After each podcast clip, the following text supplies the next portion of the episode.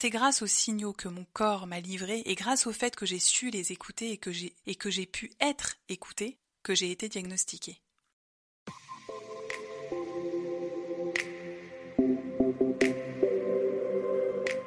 Bienvenue dans le podcast La Minute Trampoline de Caroline, qui vous permet de découvrir comment rebondir face aux épreuves de la vie, accéder à vos ressources et vivre une vie plus heureuse. Vous avez vécu ou vivez un événement difficile, traumatisant, tel que la maladie, le deuil, une séparation douloureuse, une dépression, un handicap, de la maltraitance, une agression, un burn-out, ou vous souhaitez simplement vivre une vie plus épanouie, vous souhaitez découvrir des sujets de fond sur des thèmes universels, abordés avec empathie et humour, ce podcast est fait pour vous. Je suis Caroline Leflour, auteure et interprète du One Woman Show La Chauve-souris, auteure du livre Le complexe du trampoline, psychopraticienne et fondatrice du mouvement Résilience et vous. Je suis moi-même résiliente multirécidiviste après un burn-out, un cancer et une infertilité déclarée. J'ai créé ce podcast parce qu'au-delà des épreuves de la vie, j'ai découvert que la résilience est un véritable levier de bonheur, accessible à tous. Vous y découvrirez des témoignages inspirants de personnes comme vous comme moi, et des témoignages d'experts. Vous y trouverez des trucs et astuces. Je vous ferai également découvrir ma théorie des petits pas, et nous en profiterons pour briser certains tabous. Vous y découvrirez surtout en quoi le fait d'adopter une posture de résilience au quotidien peut vous permettre de vous connecter à vos capacités, à vos talents, peut vous permettre de vous développer, d'accéder à votre authenticité. Vous écoutez l'épisode 3. Écoutez son corps.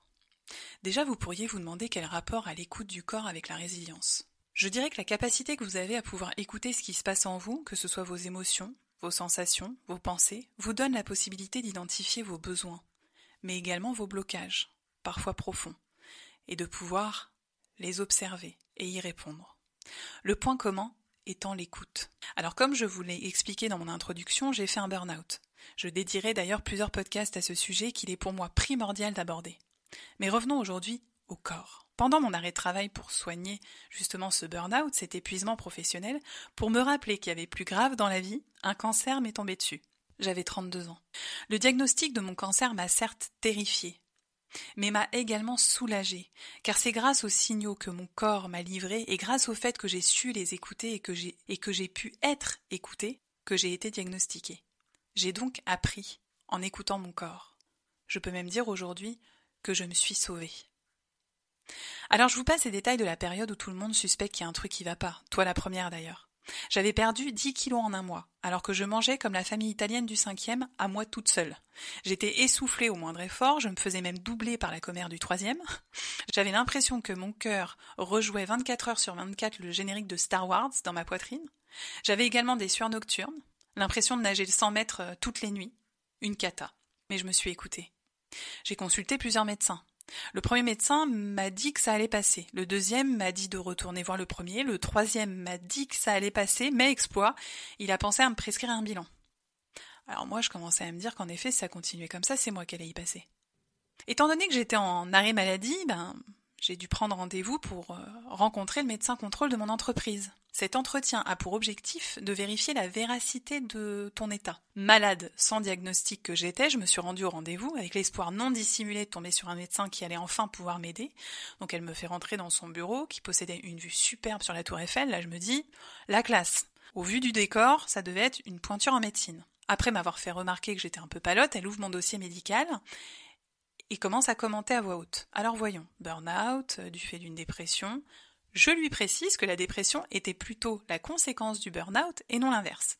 Je lui explique alors mon inquiétude, que je ne comprenais pas ce qui m'arrivait, que je ne reconnaissais plus mon corps. Je lui propose donc de regarder le bilan sanguin que j'avais apporté. Elle ne le regarde pas. Elle me demande si je ne suis pas anorexique et si tout cela n'est pas tout simplement psychosomatique. Alors à cet instant, tous mes espoirs de réponse s'effondrent. Comme un bon petit soldat, je prends donc rapidement rendez-vous avec ma psychiatre pour investiguer sur la maladie que probablement je venais de me provoquer. Ma psy est une femme franche du collier, qui n'hésiterait pas à me dire de manière non détournée si elle pensait que je fabulais. Je me rends tant bien que mal à son cabinet. Dès mon arrivée, elle me regarde attentivement et elle me dit Excusez-moi, mademoiselle, mais comment allez-vous? Quel soulagement. Enfin j'ai été écoutée, considérée, comprise. C'est alors qu'elle déploie une technique surnaturelle, elle s'assoit à son bureau, m'écoute, j'ose dire elle m'écoute vraiment. Elle me demande mes analyses, elle les regarde et contacte un confrère médecin des hôpitaux de Paris. Le soir même, j'étais hospitalisée en urgence. On m'a fait passer une radio des poumons, juste après on m'a fait entrer dans le box des résultats, et là je vois un cliché et je me dis oh putain, tu n'as pas besoin d'avoir fait médecine pour voir qu'il y a un truc qui déconne. Hein.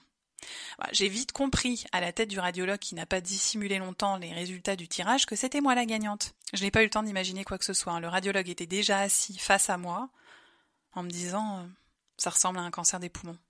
Alors, ayant perdu mon beau-père quelques années auparavant d'un cancer des poumons, de manière foudroyante, je ne vous raconte pas le choc que j'ai ressenti. Hein. Après un scanner, un IRM, un PET scan et une biopsie, j'ai finalement été diagnostiqué d'un lymphome B grande cellule primitive du médiastin. Avec le recul, je me dis que mes symptômes étaient très présents et difficiles à renier. Ils indiquaient clairement que mon corps employait les grands moyens pour me communiquer qu'il y avait un problème. Mais au regard de mon fonctionnement, je dirais kamikaze de l'époque, si je n'avais pas observé et noté toutes ces manifestations, l'origine de tout cela aurait pu être identifiée trop tard.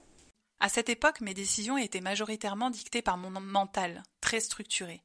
Je pesais factuellement le pour et le contre dans chacune de mes décisions ou plutôt indécision. C'est essentiellement mon mental qui régissait. Mon mental et mon corps étaient loin de faire un. Je parlais d'ailleurs toujours de ce dernier à la troisième personne du singulier. Il me gave. Qu'est-ce qu'il peut avoir? Je le reconnais plus. Je le considérais pas comme un allié, mais plutôt comme un poids qu'il fallait traîner. J'étais très dissociée. Certes, cela avait été très utile lorsque j'étais à l'armée, notamment pour supporter certaines douleurs. Ah oui, je ne vous ai pas dit, j'ai fait l'armée. J'aurai l'occasion de vous en reparler. Aujourd'hui, je suis persuadée que notre corps est un messager de première classe, qu'il faut apprivoiser, dorloter, et surtout écouter, sans tomber dans l'hypochondrie aiguë, bien entendu. Notre corps peut nous renseigner sur nos besoins conscients, comme manger et boire par exemple, mais également nos besoins inconscients, par exemple un besoin de repos que l'on ne s'autoriserait pas, une nécessité de sortir d'une situation toxique, d'exprimer des émotions refoulées. J'ai même découvert qu'en médecine, la prise en compte du symptôme divergeait. La médecine occidentale s'occupe essentiellement du symptôme, douleur, gêne, et l'identifie pour le supprimer ou l'inhiber. La seconde voit le symptôme comme un indicateur et cherche à trouver l'origine qui peut être associée pour pouvoir nous aider à la soigner en profondeur. Dans la médecine chinoise, le symptôme est donc un allié, un messager, qui peut nous guider. Je partage la vision de cette médecine. Mais là, j'avais conscience que je ne pouvais pas faire l'impasse sur la médecine traditionnelle française, qui disposait de tous les équipements et des traitements médicaux qui m'ont finalement permis d'être soignée. En m'écoutant vraiment, j'avais fait ce qui me semblait juste. Écouter mon corps, accepter ses symptômes, et vouloir comprendre ce qui se passait. Je suis fière de m'être fait assez confiance pour insister auprès des médecins, continuer à chercher, et pouvoir enfin être diagnostiquée. À présent, voici quelques trucs et astuces. Et si vous preniez un instant pour écouter votre corps Plusieurs techniques peuvent vous aider, comme par exemple la méditation, qui vous permet de reprendre contact avec vos sens et de parcourir votre corps afin de pouvoir lui octroyer un moment privilégié pour l'écouter. Les sensations sont souvent là, mais elles ne sont pas identifiées. Le balayage corporel consiste à se concentrer, observer ce qui se passe dans votre corps, sensations agréables ou non, blocage, tension, émotion, en commençant par exemple par les pieds, puis en remontant le long du corps et en prenant soin de vous arrêter sur chaque partie de votre corps. Vous pouvez le faire seul, chez vous, au calme, en écoutant par exemple une musique douce. N'hésitez pas aussi à regarder sur Internet, vous y trouverez des séances guidées. Je vous proposerai prochainement des séances de méditation. De nombreuses autres pratiques, comme le yoga, peuvent vous permettre d'être connecté à votre corps. Si vous avez besoin de consulter, n'hésitez pas à faire appel à un thérapeute corporel, tel que le somatothérapeute par exemple, qui propose de retrouver le lien à soi grâce à une intégration du corporel à la psychothérapie. D'autres spécialités existent, comme la sophrologie, la bioénergie, qui aident à rétablir la circulation énergétique pour débloquer les tensions musculaires, psychiques ou émotionnelles. Ce praticien pourra vous accompagner pour écouter votre mouvement intérieur et les blocages existants vous permettre d'identifier les zones de blocage, de tension, vous aider à les libérer. N'avez-vous jamais entendu J'en ai plein le dos. J'en ai ras la casquette. J'ai du mal à avaler la nouvelle. Oh, ça me tape sur le système. Je sais plus où donner la tête. J'ai le cœur en miettes. Ils vont avoir ma peau. Ils sont sans arrêt sur mon dos. Je dois garder mon sang-froid. Cette situation m'a coupé le sifflet. Vous les utilisez? Ce sont peut-être de premiers indices à creuser. Et pour finir, je vous offre une citation d'un auteur inconnu. Ton mental peut te trahir, mais ton corps ne te ment jamais. C'est donner ses cadeaux. Alors dites-moi, écoutez-vous votre corps?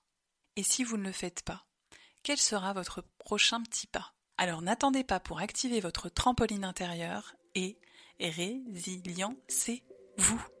N'oubliez pas ma devise, résilient un jour, résilient toujours. J'espère que cet épisode vous a plu et vous a apporté.